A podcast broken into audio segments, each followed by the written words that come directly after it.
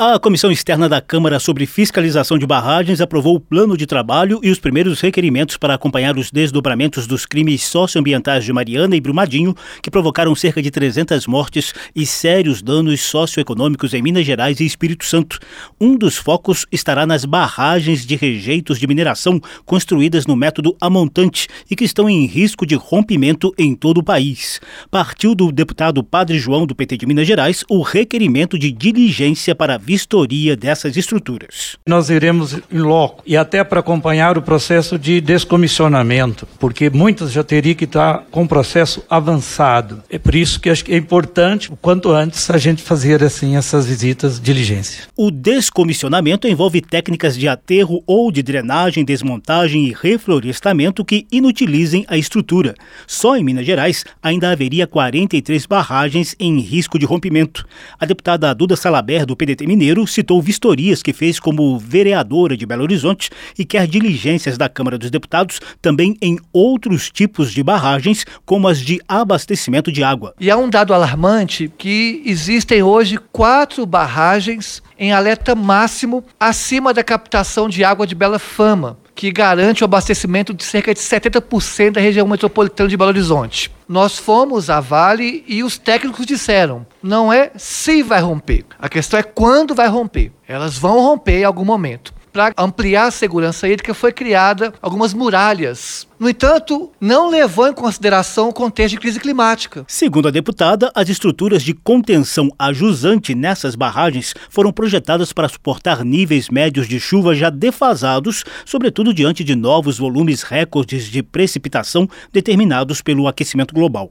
O deputado Lafayette de Andrada, do Republicanos de Minas Gerais, no entanto, alertou que as futuras vistorias também devem considerar as diferentes engenharias adotadas nas variadas formas de barragens existentes no país.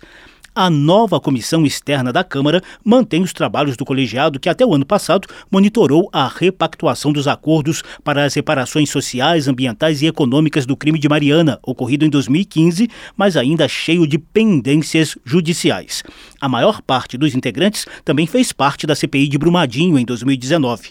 O coordenador da comissão externa, deputado Rogério Correia, do PT de Minas Gerais, anunciou os principais objetivos do novo plano de trabalho. Dar transparência à eventual repactuação do acordo de Mariana, buscar consenso entre as partes envolvidas, assegurando que todos os atingidos sejam por ele reconhecidos e amparados. Monitorar a execução dos acordos de Brumadinho e Mariana, acompanhar a situação de barragem de rejeito de mineração com risco de rompimento no Brasil, aprimorar a legislação nacional, elaborar sugestões de ações a serem realizadas por órgãos e entidades da administração pública e entes privados, a primeira audiência pública foi marcada para a próxima terça-feira, em busca de um balanço sobre a situação de Mariana. Serão convidados representantes do movimento dos atingidos por barragens, dos governos federal, mineiro e capixaba e do Conselho Nacional de Justiça, que comanda a repactuação dos acordos celebrados com a Fundação Renova, representante das mineradoras Vale, Samarco e BHP Billiton.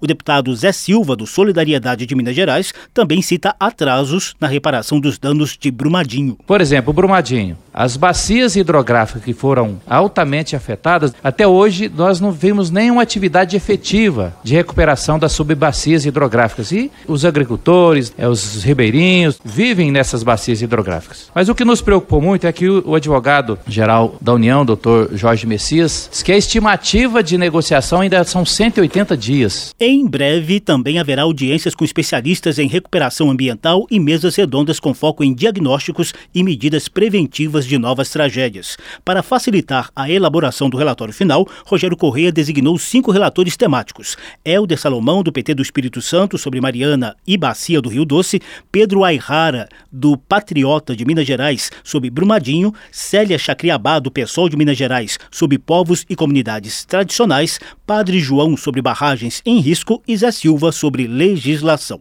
Da Rádio Câmara de Brasília, José Carlos Oliveira.